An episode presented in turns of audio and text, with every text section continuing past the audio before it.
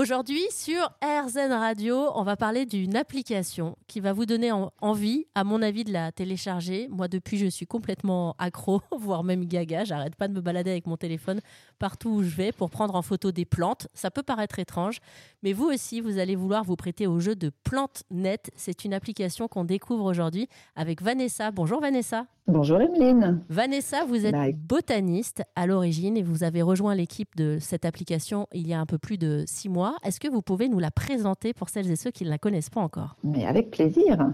Donc PlanteNet, c'est une plateforme de sciences participatives qui s'appuie sur euh, l'intelligence artificielle pour euh, proposer un outil de reconnaissance des plantes à partir de photos.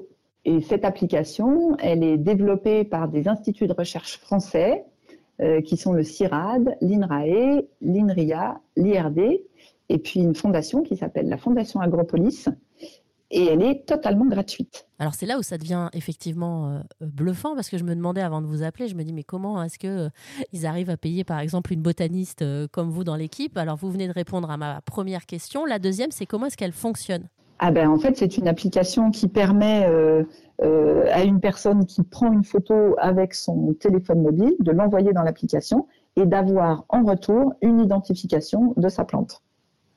Est-ce qu'il y a des, des, façons de prendre euh, bien les photos pour euh, que ça puisse être encore plus performant.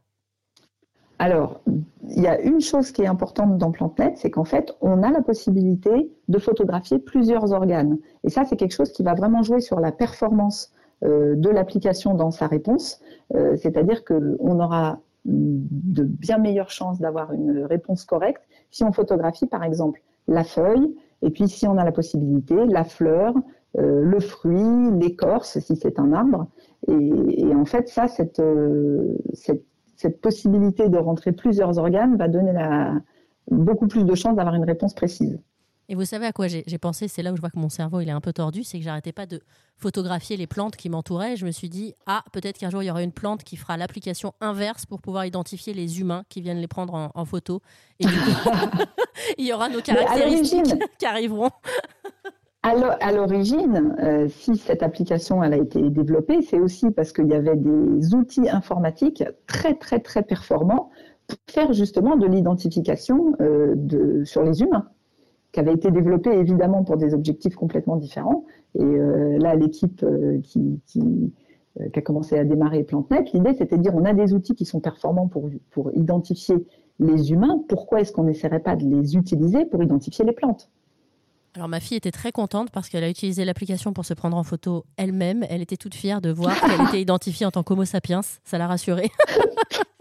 Tout à fait. On a des systèmes de, de, filtres, évidemment, qui sont assez poussés parce que votre fille n'est pas la seule à avoir essayé euh, d'identifier euh, elle-même ou des choses incongrues dans l'application.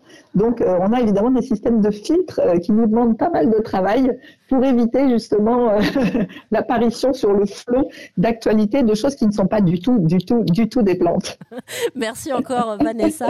Et pour celles et ceux qui voudraient installer cette application, je vous laisse toutes les informations sur rzn.fr. Merci Emeline.